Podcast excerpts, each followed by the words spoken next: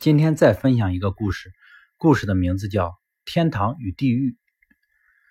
有个人遇到一位天使，天使说：“来，我带你到天堂和地狱看看。”那个人高高兴兴的随着天使去了。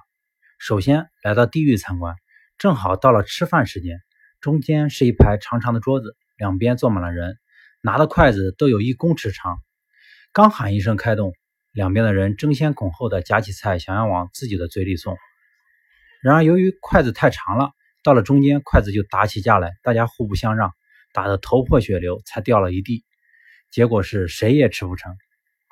那个人看得兴味索然，对天使说：“我们还是到天堂看看吧。”于是跟着天使来到天堂，也是开饭时间。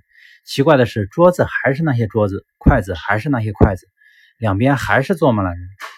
结果喊一声“开动”，大家都夹起菜往对方的口里送。有一个人缘好的，好几双筷子都夹到他的嘴边，他还在说：“慢慢来，慢慢来。”那个人恍然大悟，原来天堂与地狱在自己的一念之间，一念为己是地狱，为别人是天堂，关键是自己的心态。